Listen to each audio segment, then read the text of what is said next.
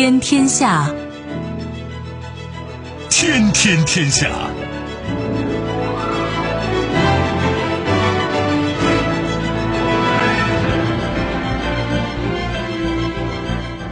历史穿行者，新闻摆渡人。听众朋友，大家好，您正在关注收听的是《天天天下》节目，我是夏萌，和我一起陪伴各位的还有本节目评论员重阳。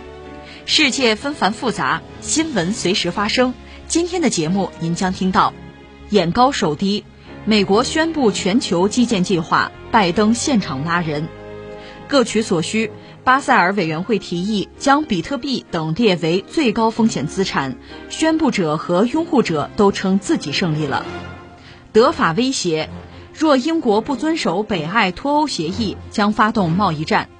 前途未卜。中国谈判代表称，希望美方全面、干净、彻底解决对伊制裁。稍后我们会一一道来。收听我们的节目，您可以使用传统的收音机，也可以使用手机。欢迎使用计时客户端，也可以选择蜻蜓 FM 或者是企鹅 FM，搜索“天天天下”就可以收听我们的节目以及其他相关内容。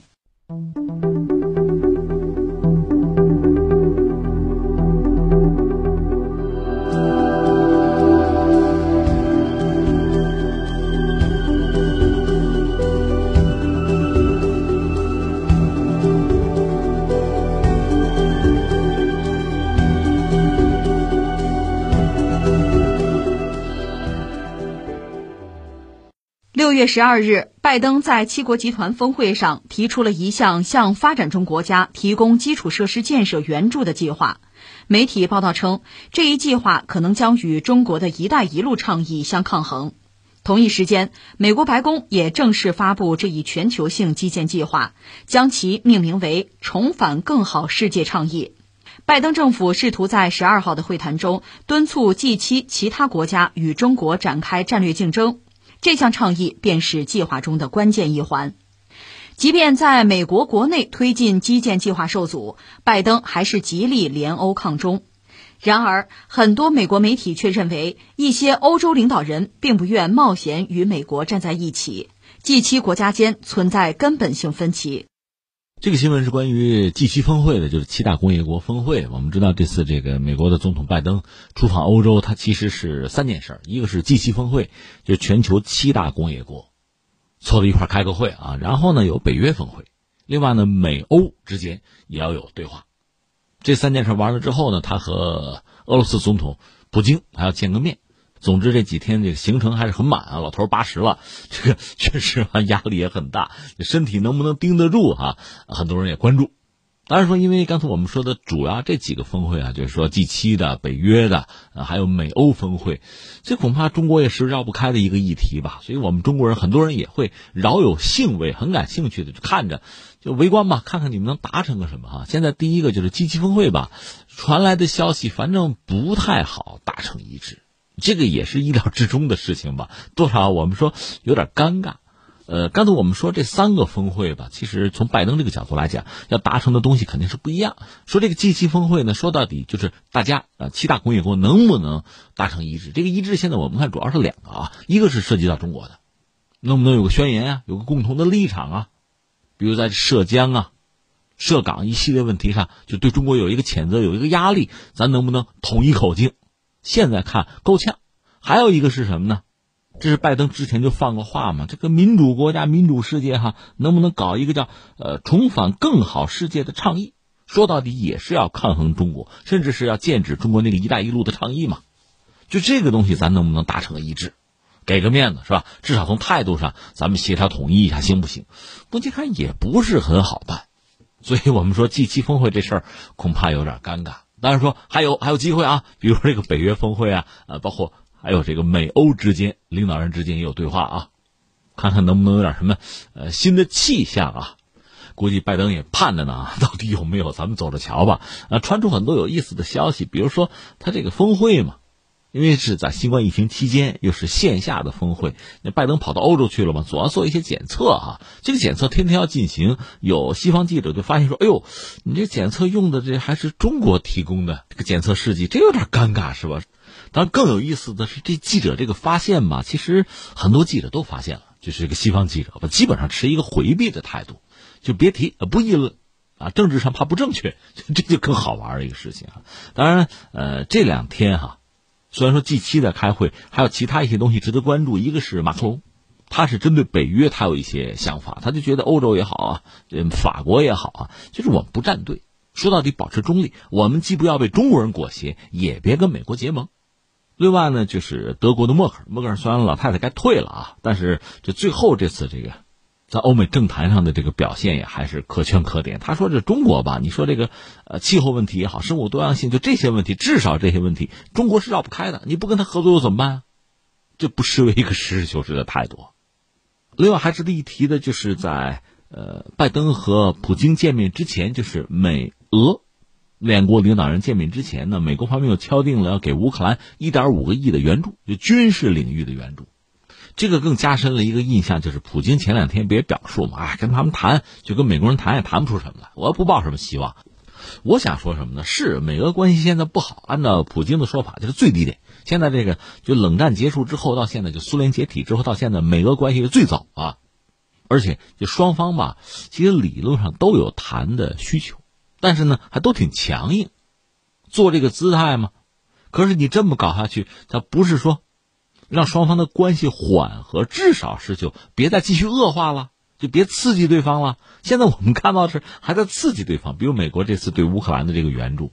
你哪怕见面之后再援助啊，见面之前这还是向普京示强啊！你这么搞下去，双方这谈不谈的那那还有什么意思，对吧？哎，这些事情就是我们今天讲这个新闻一系列这个背景，就都堆在这儿了啊。那下面我们可以做一点观察和议论了。其实就是这么几个角色哈，一个呢，我们就先说欧洲。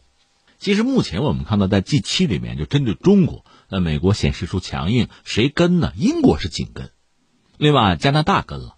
法国呢，多多少少也在跟，而其他几个欧洲国家，你比如像德国、像意大利等等吧，态度和他们就有着明显的不同。其实你仔细想一想，就是一般说来，正常的逻辑是什么呢？我们说就是，如果按照美国人的渲染，中美在进行激烈的博弈，这个时候欧洲的态度是什么呢？当然最好是中立了，最好是坐山观虎斗啊，谋求自身利益的最大化，他千万不要站队。实话实说，一定要站站中国比站美国强。为什么呢？他从中国得到的利益可以更多嘛？如果出于这个传统的或者说他们的那个价值观啊，所谓道义的原因，他没法占中国，那至少要占美国嘛？那你损失会很大的。所以，就中国有句老话，这词儿叫“口惠而实不至”，表个态，喊一喊，凑个热闹，起个哄，这个可以。你说真金白银的，就跟美国人搞。那岂不是损失吗？况且美欧之间，你说是合作也好，说博弈也好，那历史非常之悠久，大家知根知底儿啊。中国和当年的苏联是不一样的。呃，从欧洲那个角度讲，他们认为当年苏联对他们构成实质性的威胁，而确实苏联也好啊，就沙俄时代也好啊，它的重心就是在欧洲，而且冷战的时候，美苏之间的博弈，欧洲很可能是成为主战场的。这个欧洲国家是非常清晰的。所以那个时候呢，一是欧洲团结，另外欧美之间所谓跨大西洋的合作，这是具有现实的意义的。但是中国不然，中国不是苏联，就算是欧洲亲近美国、敌视中国的政客，最夸张的想象和描述，也没看他们说中国上万辆坦克要踏平欧洲平原，没这话，对吧？其实双方也不存在真正的战略利益上的冲突，就中欧之间呀。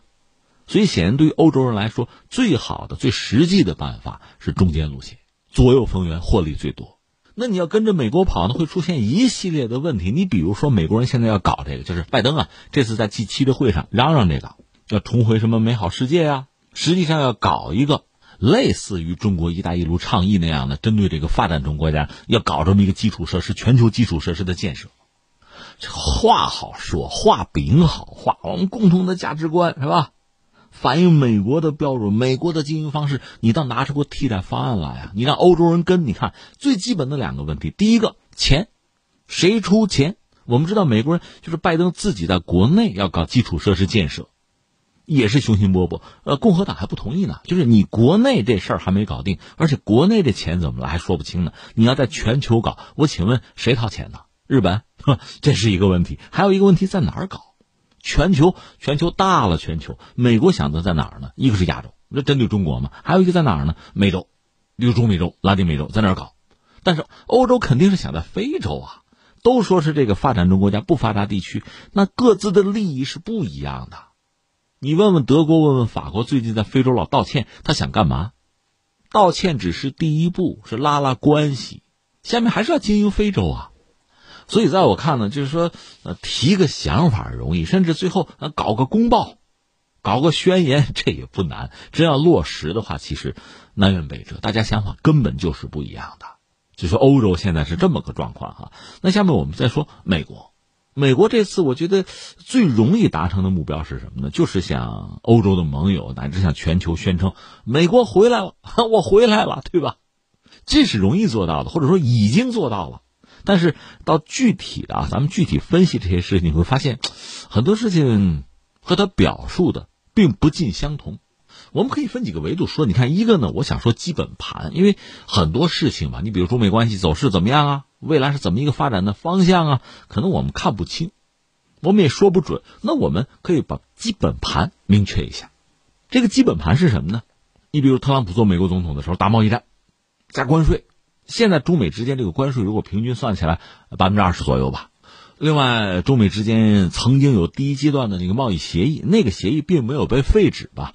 拜登上台之后也没有急于撕毁，也没有接着往下谈，说要先搞一搞，把美国自己的情况摸清楚啊，然后可能要有一个整体的方案，也没有拿出来呢。就是还维持或者说继承了特朗普原来的那个基本的构架，但是时至今日，我们知道。当然，这里面有疫情的原因啊。中美之间的贸易，并没有太大的变化。如果说有的话啊，美国对中国这个贸易的逆差更大了，中国的顺差更大了，这是没有办法的办法。美国需要，谁能替代中国？找不到。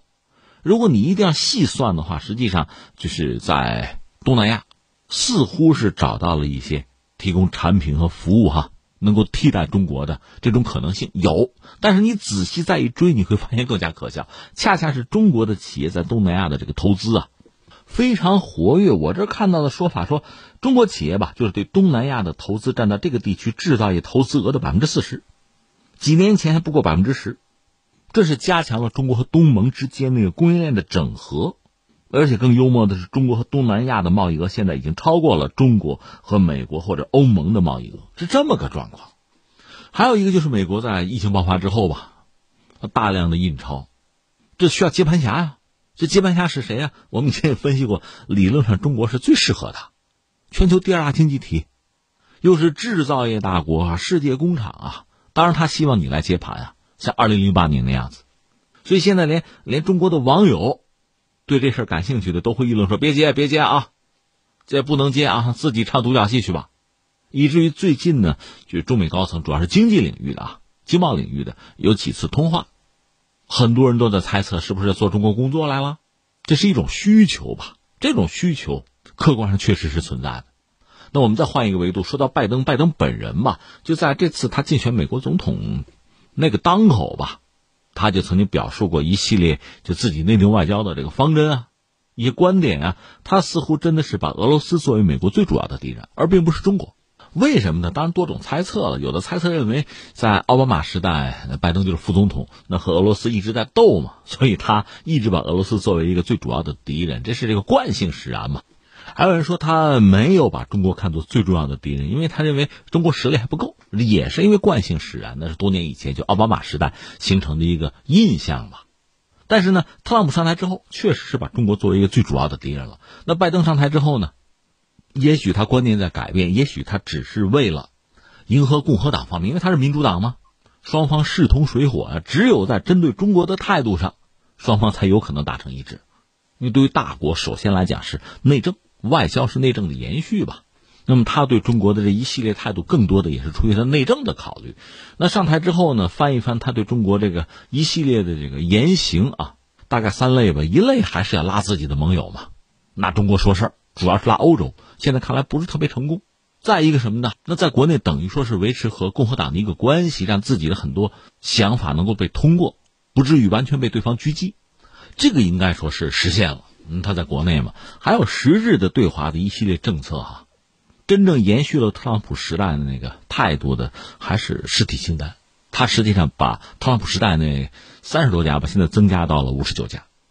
但是你说不让美国投资者投资这些中国企业，这个对中国伤害很大吗？就是我们这些企业融资很难融资吗？恐怕不是这样，反而倒是因为这一系列禁令，美国的投资者很难从中国这些企业的发展中赚到钱了。你举个简单的例子，比如说我们都看好苹果，别看好美国的波音，比如说啊，现在不许你买他们的股票了，那你觉得是他们吃亏还是你吃亏啊？所以拜登这个做法本身也很难。实质性的对中国的企业产生打压，产生这种遏制的效果。至于刚才我们说，在这个 G7 峰会上提出来这个，实际上是想对抗中国“一带一路”的这个倡议吧？他拿出来这个方案，我估计这两天又有人该嘲讽他是抄作业了。是不是抄？放在一边不说，这总得有人投资啊！而且呢，真的是获得了利益又怎么分配？这些具体的问题，我想才是最关键的。而对于美国这样一个国家，拜登。他想搞什么二点三万亿，后来降到一点七万亿，好像也谈不拢，就跟共和党谈不拢。他国内的基建还没搞清楚呢，在全球范围内，针对发展中国家的基建到底怎么搞，怎么可能和欧洲人谈出一个结果？最不乐观，恐怕也是注定了的。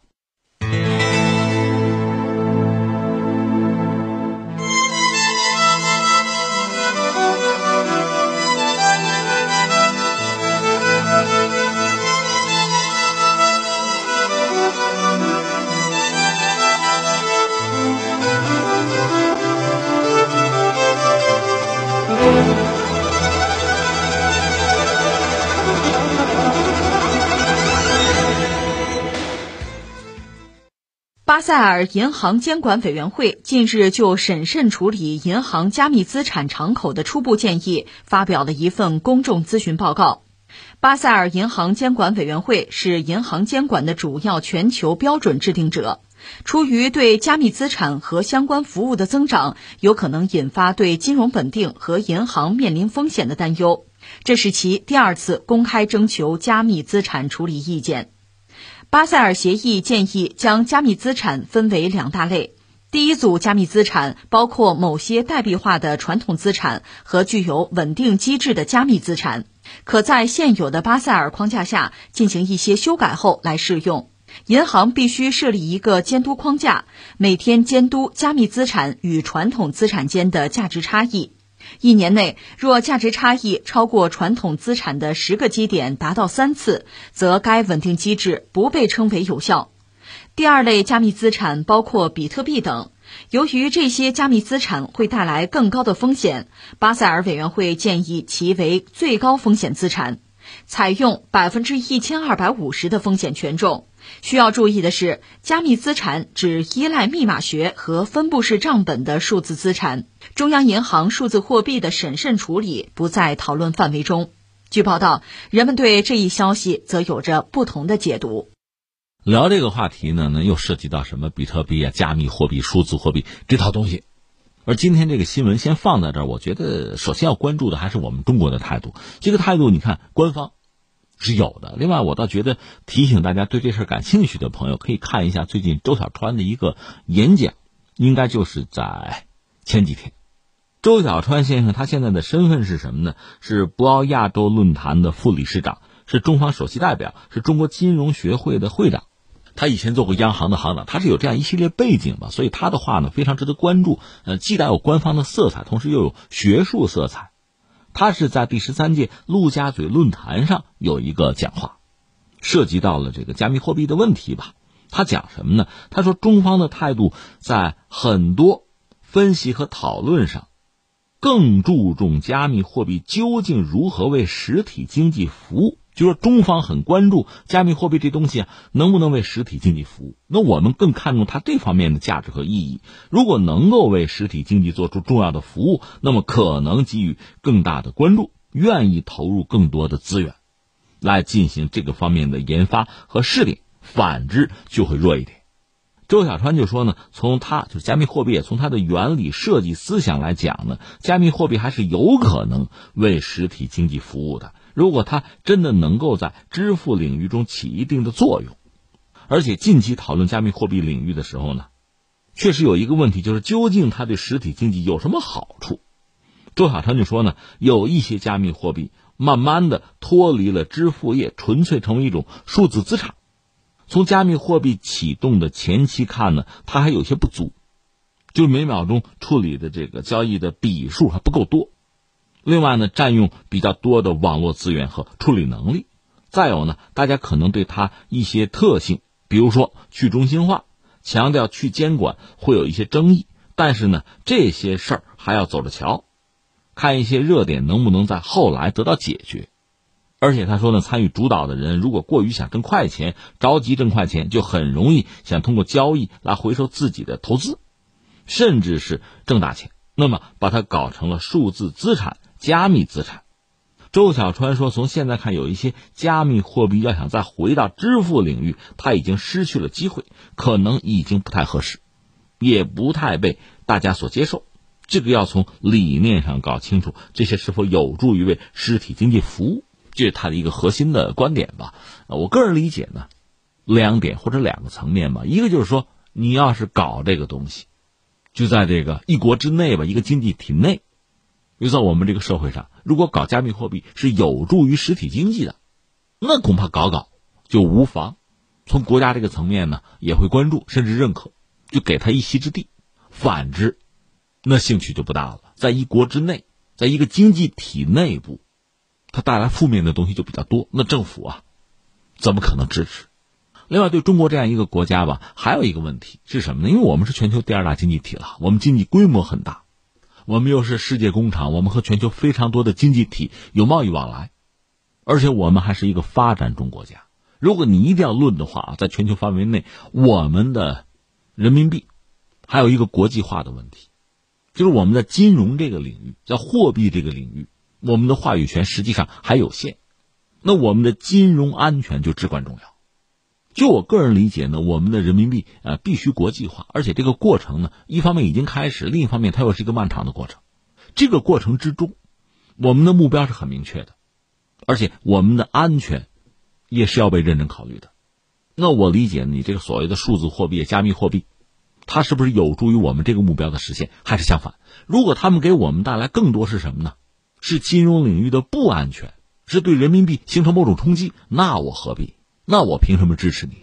另外，值得一说的是，中国目前在全球的经济版图啊、贸易版图啊、金融版图，包括货币的版图之中，我们是逐渐有越来越多的话语权。那我们就当然要好好的利用我们的话语权去趋利避害，必然要这么做的。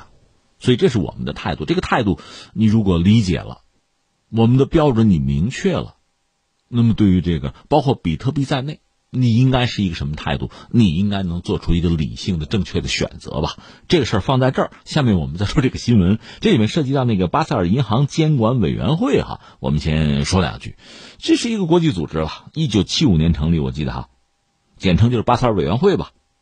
它是在这个国际清算银行下的常设监督机构，一度是谁呢？英格兰银行。他的那个银行监管主管叫做彼得·库克，他长期做这个委员会的主席，甚至这个委员会叫做呃库克委员会来着。他是由银行监管机构的高级代表，还有这什么比利时、德国、加拿大、日本、法国、意大利、卢森堡、荷兰、瑞典、瑞士、英国、美国他们的中央银行来组成，主要是在这个巴塞尔，巴塞尔就国际清算银行在巴塞尔嘛，那个秘书处永久所在地在巴塞尔，在那开会。一年开三次，就是例会啊。他的工作就干嘛呢？就是呃几个方面吧，就是改善对国际银行监管技巧的这个效能，再就是提出任何的影响从事国际银行业务的问题，再就是为了改善全世界的银行业监管呢，做一些工作，和世界各个监管机构呢交换信息和意见。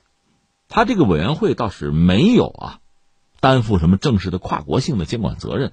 或者明说吧，他的决议没有任何的法律上的效力，但是它有一定的权威性，它代表着这个世界上很强大的经济集团嘛，它的影响力，它话语权是有的。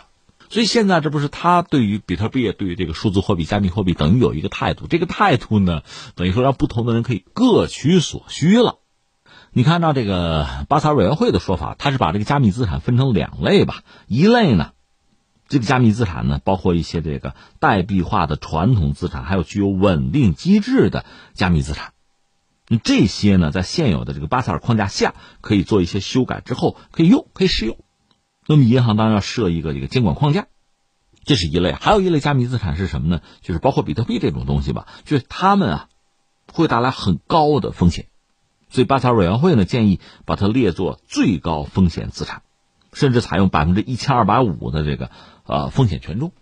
那你说什么叫各取所需呢？就是有一些人就觉得，不管怎么说，你别管风险高低，反正把它列作资产了，把它纳入到这个就转正了呗，纳入到合法空间了，那这不是一种胜利吗？当然，有人就看中，哎呀，你看它风险那么高，等于说还是把它列作一个另类，那就是说对这个加密货币、对比特币持有不同态度的人都认为自己胜利了。有的看重的是什么呢？就是巴塞尔委员会还是把它列作是一种资产。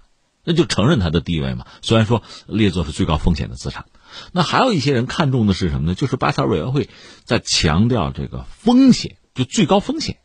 那你说你什么态度？那我只能说说我个人的看法了。一个呢，我就觉得时代的变化，这个变化其实是非常之大的，往往是超出我们想象的。你比如说，以前叫工业化时代，后来叫什么后工业时代和信息时代。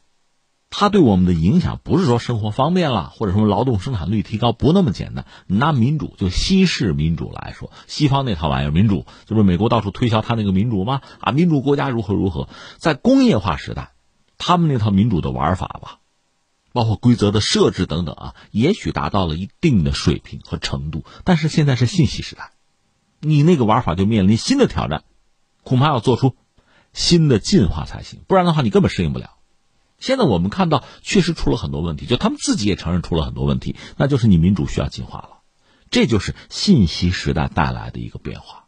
另外，你货币也是这个样子呀，以前什么主权货币啊、法币啊，就是工业化时代的东西，现在到了信息时代，技术进步了，出现新挑战了，就所谓这个比特币为代表的这种所谓加密货币，就它的发明者中本聪搞这个东西的时候，他恐怕都没能想到今天。比特币已经发展到如此的地步，恐怕真的是不同的人有不同的想法。你从一个国家、一个经济体这个层面，他当然是希望这个货币的数字化，它交易可能更方便。但是对很多人来讲，我想一夜暴富，它可能是我用来炒作的最好的标的物。还有一些国家心急嘛，基于这样那样的考虑，直接把这玩意儿作为自己的货币来使用了，这都会产生不同的后果呀。所以这是这个时代带来的对人类的一种新的挑战和考验了。那怎么应对？其实我个人很认同周小川先生的说法，就我们的标准很清晰。从政府的态度来讲，对这些东西我支持是不支持，关注不关注，投入多少资源，我的前提很清楚，我的条件很清楚，就是它是不是有利于我的实体经济。因为作为一个国家一个政府，我考虑，特别像中国这样的国家，十几亿人口啊。那实体经济的发展当然很重要，它直接影响到经济社会的稳定啊，影响到就业啊，影响到我们这个国家一系列目标的实现呀。所以这是我最关注的，而不是别的。其实很多领域都是这样，小逻辑肯定要服从大逻辑，小道理要服从大道理，小的局部的利益肯定要服从大的整体的利益，这不很简单吗？而且，其实你想从整个世界范围内，从人类的这个角度考虑，也应该遵循这个原则才好。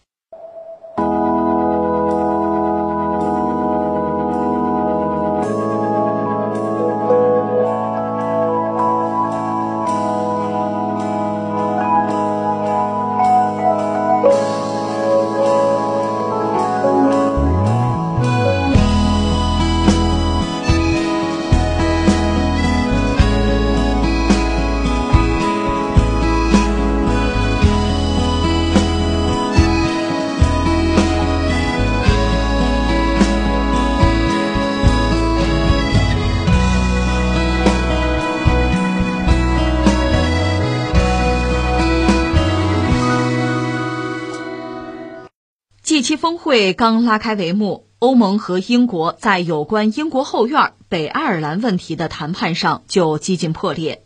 当地时间六月十二号，德国总理默克尔、法国总统马克龙将在与英国首相约翰逊的一对一会谈中施压其遵守英国脱欧协议中有关北爱尔兰的条款，否则将威胁发动贸易战。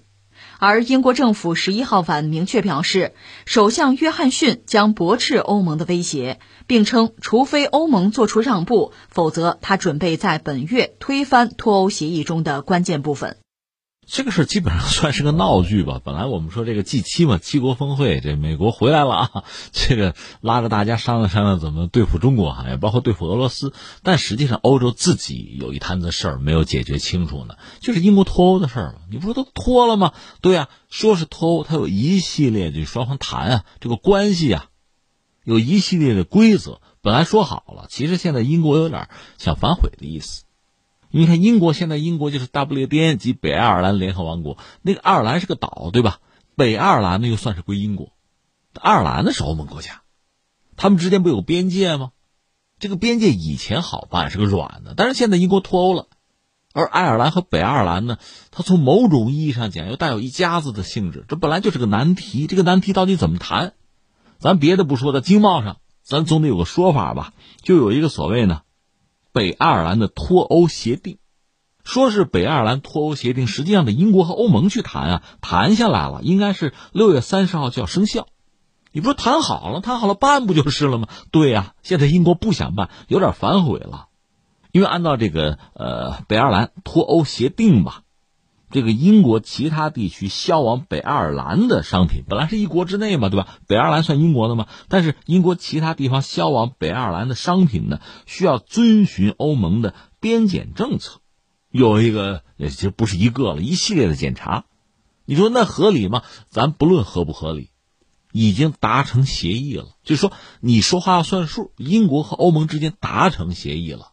你要觉得不合理，你别签呢，对吧？已经签了，说好六月三十号要实施，但是还没等实施呢，麻烦已经出现了。是什么呢？就是香肠。说起来很可笑，这事儿也不能说很大，就是英国的香肠，就这类的商品啊，在北爱尔兰就卖不动，所以英国就是不高兴嘛，觉得吃亏了嘛，不开心呐。所以英国就的意思就是，要不咱能不能往后拖一拖？六月三十号生效这个事儿，咱往后拖一拖，拖一天是一天。但欧盟人家那也是人精啊，早知道你要干什么，有便宜就上啊，吃了亏了就不干，那哪行啊对吧？这里边主要是法国和德国就盯着英国呢，你敢敢反悔，敢反悔我就治你，对吧？啊，我不惜打贸易战，尤其是这个马克龙，法国总统马克龙话说的非常硬，就说这个问题啊，就是北爱协议这个问题没有一点商量的余地，而且什么呢？这事儿不要谈了，签了就不要再谈了。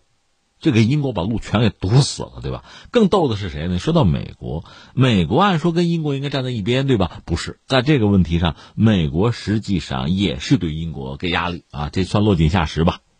说起来可笑，这个拜登他祖上得有这个爱尔兰血统，带有移民性质就不说了。反正呃，美国现在压英国说你也得说话算数啊，你得保证北爱尔兰和平进程啊。他讲的主要是和平进程啊。所以这回这事情变得就就比较尴尬了。对英国人来讲吧，他实际上已经遇到了挺大的麻烦。这个数字不骗人，他心里很清楚，就是脱欧之后，英国的商品在欧盟地区吧，其实就卖不动了。查一下数据，今年一季度英国和欧盟国家的贸易额呢是就八百多亿英镑。你说这也不少吧？关键是脱欧之前更多呀。脱欧之前的一个季度，就二零二零年第四季度，比现在这八百多亿要高百分之二十啊。就说损失了百分之二十嘛。另一方面，英国和非欧盟地区的国家的这个贸易呢，没受什么影响。那说到底，就是英国脱欧这个事儿吧，导致英国和欧盟之间的贸易都下降了。另一方面呢，就说到这个北爱尔兰啊，二零一六年公投脱欧之后，一直到二零二零年的三月这段时间呢，北爱尔兰那儿的那个服务业表现还是不错，整体出口增幅呢百分之二十四。脱欧之前，英国呢。说算计着自己这个经济应该没问题，但是现在发现连北爱尔兰都增长了，可是自家的这个整体就英国的这个业绩是下降了。所以有人说这个约翰逊是想耍赖，想重新啊再谈脱欧协议。那你想人家法国、德国能干吗？谁傻呀？所以英国现在遇到的是这么一个尴尬的局面。就感慨几句什么呢？第一个呢，英国在历史上，特别在西方，在欧洲，确实曾经一度是一个强国。甚至堪称是 number one 啊！你看，现在美国号称是什么第一强国，取代的就是英国当年的位置哈。唉，但是中国有句老话叫“风水轮流转”。你看，英国当年是一个强国，大英帝国嘛，日不落帝国。那个时候，英国很牛啊，而且他对欧洲大陆有一个所谓叫“离岸平衡手”的政策。那就是说我本身呢，并不进占欧洲大陆，因为英国很会算账的。一个是我眼里是整个世界呀，日不落帝国嘛，在全球我都有利益，在欧洲大陆我也有利益，但是我没必要派兵去战。因为那意味着很高的成本，不值当的，对吧？但另一方面呢，我也不允许欧洲大陆有任何一个强权出现来挑战我。我一看有苗头，马上把它干掉。所以从拿破仑到希特勒，其实英国都是要干掉的。而且这个政策呢，持续很多年也还是不错的。但是啊，到了二战结束呢，却是这个全球啊这个大格局、大背景发生很大的变化。一个是英国整体实力它真的是衰落了，就原来的那个大架子它撑不起来了。美国取代他嘛，而且新的格局是美苏冷战，整个欧洲被一分为二，就是美苏各搞了一个朋友圈啊，这欧洲国家呢一半在那边，一半在这边。那英国这个角色就很尴尬，一个是你还得加入西方，就是美国这个朋友圈，在这里边呢，你肯定不是老大，美国是了，但是你算欧洲国家吗？算。可是欧洲国家就欧洲大陆的国家法德和解，人家开始抱团而且美国呢有一个马歇尔计划，也援助欧洲。拉着欧洲去对抗苏联嘛，主要拉着西欧啊，所以这个新格局是什么呢？就欧洲大陆，就西欧这边的国家呀，法国和德国和解抱团，欧共体，那英国就给甩到外面去了。丘吉尔在世的时候吧，还搞个什么三环外交什么的，还有点大外交的理念。但是就问你一个问题：你算欧洲国家吗？人家抱团，你加不加入吧？英国算来算去说，我加入，我加入。但是你想，法国那阵戴高乐，他做总统的时候不带英国玩，不让英国加入。他挡着，因为英国在欧洲国家里实力算比较强的。你加入欧洲的这个大家庭之后，你是几把手啊，对吧？你要是在前面，我怎么办呀？所以法国拦着不让欧洲加入。所以到戴高乐下台，后来死了吧？这英国终于有机会进入了欧洲经济共同体，欧共体嘛。然后欧盟你加不加入？那英国算来算去，我要是欧盟成员呢，当然会得到一些利益，对吧？但是在欧盟里边，它要算是一个大国，那你还要承担很多责任。说白了，多掏钱。可另一方面呢，你虽然算是一个大国吧，人家法国、德国是抱团的，你总干不过人家俩，所以你不可能是绝对的一个群主，所以你也算主席他前排就坐，但你肯定不是至高无上的那个头那英国当然就不满意嘛，一个是呃钱掏了，另一方面呢，我觉得该拿到的利益、权利我拿不到，所以在英国有些人就想脱欧啊。就是英国的这个精英圈里边，也不是所有人都想脱欧，就是他和自己的利益是联系在一起的。你比如想脱欧的人，脱欧他会得到政治利益；不想脱欧的人呢，那人家也有人家的政治利益，双方就博弈嘛。问题真正难算的问题在哪儿呢？就是脱欧和不脱欧对于英国人来讲，到底是利大还是弊大？其实我理解，如果客观的算，比如我们很超然啊。我们没有加入战团，你让我们算，我们大概能算出来。可是呢，你一旦加入战团，你比如我是脱欧派，那我肯定的算法是脱欧，我的利益更大。那对公众宣讲就是脱欧，我们英国的利益更多，就这么一个玩法了，就把个人利益要置于国家利益之前呀。而且你想什么办法来说服民众吧？这不最后他们搞了个公投嘛？支持脱欧的比不支持的多那么一丢丢。最后就下决心脱欧了，可实际上好多公众就没拿他当回事，根本就没有参与投票。所以我们聊这个西式民主，它的局限性就在这儿。你看，支持脱欧的和不支持的差不了多少，而真正能算清楚这个问题啊，就是做这个选择取舍，对英国未来到底怎么样，普通老百姓算不了那么清楚，更多的是一个情感因素。就政客可以忽悠你啊，最后稀里糊涂就下决心脱欧了。但是现在看来啊。脱欧之后，英国要吃亏，所以约翰逊说：“要不咱重谈？”他有这个意思，因为你看，约翰逊确实他是个赢家，因为他是坚决的脱欧派，现在带着英国脱欧了，他的这个政治理想实现了，他的利益也算最大化了。可是英国的利益呢？这你算一算，吃亏了。就刚才我们不是讲了吗？所以约翰逊说：“要不咱重新谈？”他有这个想法，这就耍赖啊！因为你当时。跟欧盟谈的时候，已经把这个东西谈下来，谈下来，按照谈下来这个规则，你算了算吃亏了，一实践吃亏了，所以你想推倒重新谈，可是你想法国、德国人家能干吗？当然不干了，谁傻呀？所以把话就放在这儿：你敢耍赖，你敢说话不算数，我们宁可跟你打贸易战。你就出现这么一个局面，那你说最后怎么办？最后那谁知道？旷日持久吧，打打谈谈吧。所以我们要感慨一下什么呢？就是说，咱别管是不是西式民主，就是说，作为一个领导人或者作为一个国家的这个政治体制啊、决策机制啊，他真的是需要什么呢？一个是要考虑周全，这是很难做到的事情。我们就说这个疫情这次这谁想到了？谁想到持续这么久？另外，应对这个疫情，就是一个经济体会做出。什么样的选择会有多大的投入？你的经济会受到什么样的创伤？怎么来尽快的修复？就这些问题，其实对政治家、对你这个国家的体制，也对公众啊，是一个极大的考验。这个我们每个人都有经验和体验。你比如说，有些人我们身边有些人吹牛、说大话，可会呢；年底写报告，可会呢。真正干活他不行，真正遇到事儿不知道怎么解决。那对一个国家的决策者，你要负责任呐。不只是说你自己有自己的政治或者其他什么利益，那你作为决策者，这个国家、这个经济体，甚至这个民族、这个社会交给你了，你带着他往哪儿走啊？这不是个大事儿吗？而且你真的是很专业才行。我不是发过这个感慨吗？在工业时代，就所谓西式的民主吧，我理解它还有它的可取之处。但是在信息化时代，你得进化呀，否则你怎么应对啊？你想在今天，你说我看出戏，我看部电影，肯定我看那个名角的。我看那个大导演的、名编剧的，因为一般说来不会出问题啊，我不会失望啊。啊，踢球我知道哪个队踢得好，我知道哪个球星我喜欢，那不会出问题，我不会失望啊。你说搞科研、搞什么创新，我大概也知道什么人能干什么事儿，专业的人做专业的事情，但我可能已经不懂了，这事儿我交给专业。同样道理，治国理政他也很专业啊。一个国家大政方针的拟定，那不是闹着玩的，那不是靠抓阄啊。或者说少数服从多数，这就完了，不那么简单的。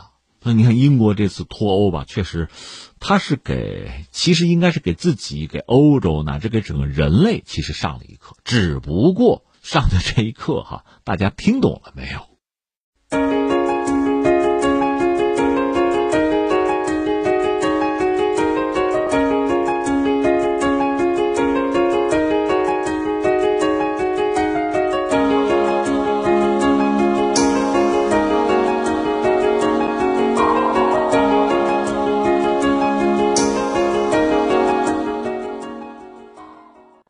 六月十二日，伊核全面协议联委会新一轮恢复履约谈判政治总司长级会议在奥地利维也纳举行。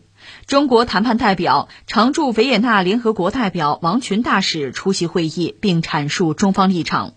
王群说，美伊恢复履约谈判持续了十一周，已进入最后阶段，但制裁解除及相关问题在谈判中仍然拖而不决。伊朗对于这一问题的关切是正当合理的。要恢复全面协议履约，美国就必须首先解除其对伊朗单边制裁和对第三方长臂管辖制裁。美国对伊常规武器禁运也与全面协议和联合国安理会相关决议不符，也应当彻底解除。美方十号宣布解除几项对伊制裁，但多少给人以扭扭捏捏的感觉。美方既然已作出重返全面协议的政治决断，就应当全面、干净、彻底地取消所有相关制裁。同时，有关各方还应当通过谈判采取切实有效措施，防止相关方再次随意退约和恢复实施制裁。王群表示，在当前谈判的最后阶段，希望有关各方加倍努力，秉持理性和务实的态度，尽早达成全面有效恢复履约的一揽子方案。哎呀，中国有句老话叫“好事多磨”，是吧？现在我们看到的这个局面，它是不是个好事啊？是不是多磨了就是好事？好事就多磨，这有点说不清。你看啊，呃。中国方面已经给出了一些信息，就是美国等于说捏着鼻子扭扭捏捏的解除了一些对伊朗的制裁，当然中国有自己的希望，就是按规矩办，对吧？但问题在于伊朗和美国可能还各有各的想法，甚至是我们加个引号哈，难言之隐，可以这么说。你看啊，因为我们以前聊过，在伊朗，伊朗是一九七九年那个伊斯兰宗教革命，霍梅尼上台，在那之前呢是巴列维王朝时期，那时候跟美国关系非常好。双方也知根知底儿，但是在革命之后，双方关系就闹翻了，一直到现在。呃，我们知道达成伊核协议是在奥巴马做美国总统那个时候，但是在那之前和之后呢，其实美国对伊朗有各种各样的制裁，这制裁现在算起来得有几百项之多。举个例子，比如人权，呃，这个欧洲对伊朗也有制裁，就是因为人权问题。另外呢，美国还指责伊朗什么自助恐怖主义什么的，这都是有制裁的。我们知道，这个特朗普上台之后撕毁了伊核协议吧，对伊朗极限施压，又给了很多制裁。当然，拜登上台呢，意思就是我要重回伊核协议，那就解除制裁吧。伊朗说得解除制裁吧，包括中国、俄罗斯也好，包括欧洲国家也好，说那你解除制裁吧。问题是解除哪些制裁？就在前两天，布林肯大概表达一个态度，说什么呢？说就算是伊朗完全遵守那个伊核协议。那么美国呢，也只是解除和这个伊核协议相关的制裁，别的我可不能解除啊，还要继续制裁伊朗啊。所以伊朗方面马上说：“呀，那你的意思你是真心想回到伊核协议还是不呢？我们也不能确定你的态度了。”现在出现这么一个局面，一方面呢还在谈，如果最后谈下来呢，那可能美国最理想的状况是解除和伊核协议相关的制裁，别的不解除。那么这个状况，伊朗能接受吗？他能满足吗？问题是在这儿。如果我们具体算一笔账呢，是这样算这个账。你比如说，伊朗搞这个核计划，我看这个数据不一定很准确，说一千亿美元，就负债一千亿美元。那如果说伊核协议真的得到切实的履行啊，那就是把手头的这个核计划全停了。你说简单停了就完了吗？不是那么简单呀，有些东西得拆掉啊，而且永久性的拆掉啊，毁掉啊，不能复原。不可逆，这才行。另外，有些东西可能要考虑封存。就这个工程要做下来，可能要花两千亿美元。这钱谁出啊？伊朗你自己扛吗？这是一个问题。再有是什么呢？现在对伊朗有各种各样的制裁。你比如说，它这个油不好卖。现在就算是打开了口子让你卖油，国际油价现在低迷，你卖油还还债就够了，你也挣不了钱。那对伊朗经济的就是正面的影响也有限。另外什么呢？伊朗，比如说，我现在有天然气资源，我想开发天然气，我想拿这个挣点钱，新的经济增长点嘛。但是我技术不行，哎呀，技术不行，你要不引进国外技术，引进外资行不行哈？但即使如此，短期之内，你这个能力，就最后你的天然气的价格，是不是有能力和周边国家去竞争？这都是问题。而且，就伊朗国内，你比如说他那个伊斯兰革命卫队。就很有名嘛哈，你说这是个军队吗？当然是，但同时你知道它经商。其实全世界范围内很多国家的军队都在经商，中东尤其如此，甚至越南，我们邻居越南，他的军队也在经商嘛。经商一旦军队经商，他可有自己的小九九。就比如说你一旦这个国家开放啊，引进外资啊，外国技术啊，哎，那我的利益会不会受到影响啊？就是呃，革命卫队的利益会不会受到影响？换句话说，革命卫队愿不愿意开放？愿不愿意这个国家就是引进外资、引进技术？你别忘了，他手里可有枪啊，这不是闹着玩的，所以会出现这样一些问题。所以伊朗本身呢，恐怕也会有一些纠结。美国就不用说了，特朗普他上台之后说美国上当了，奥巴马就拜登你们傻瓜，你们让伊朗给忽悠了。所以我啊，哥们来了之后，马上撕毁伊核协议，提了十二条，伊朗你答不答应？不答应，我极限施压，我就搞你。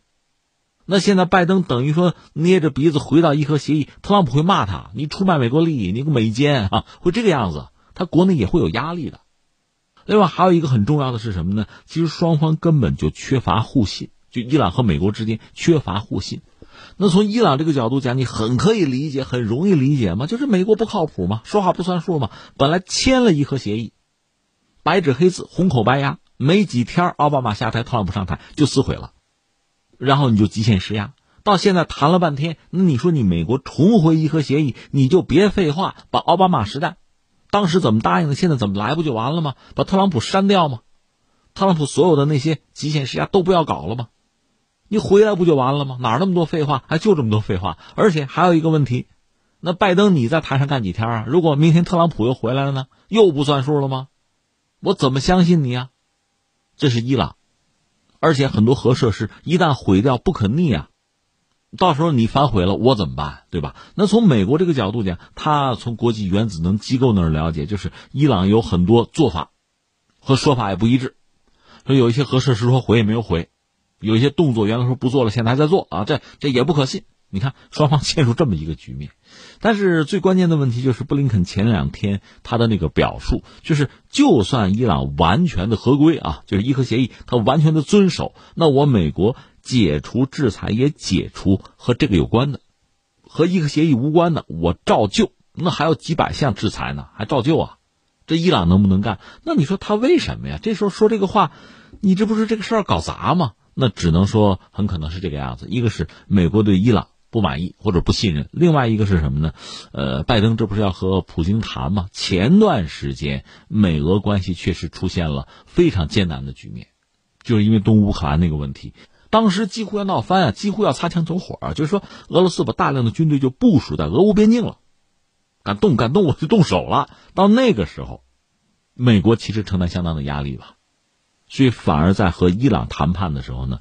他状态等于有所缓和，这边压力大吧，总不能两线作战呢。但是现在翻回来了，虽然说和俄罗斯关系不好，但是毕竟两国总统要谈，那这个时候对伊朗可以稍微硬一点，因为不是两线作战的压力嘛，可能有这个因素在。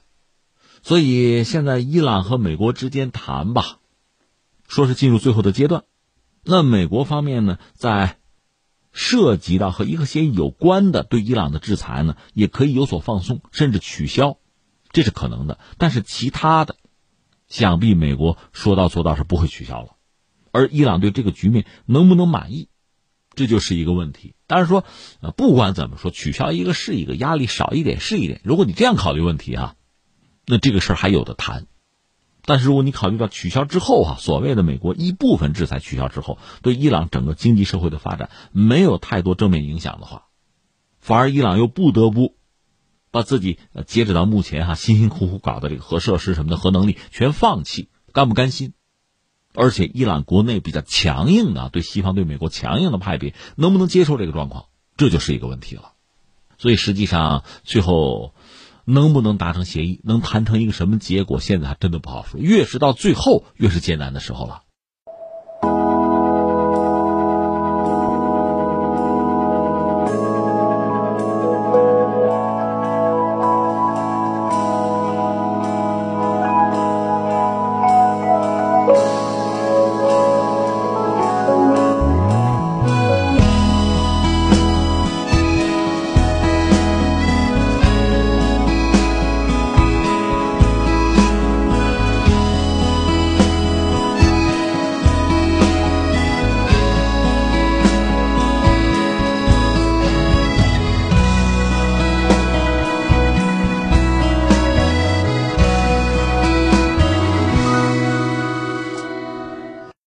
好，听众朋友，以上是今天节目的全部内容。最后还是要提醒您，收听我们的节目，您可以使用传统的收音机，或者是手机，通过计时客户端蜻蜓 FM、今日头条或者是企鹅 FM 搜索“天天天下”，就可以找到我们的节目。我们明天再会。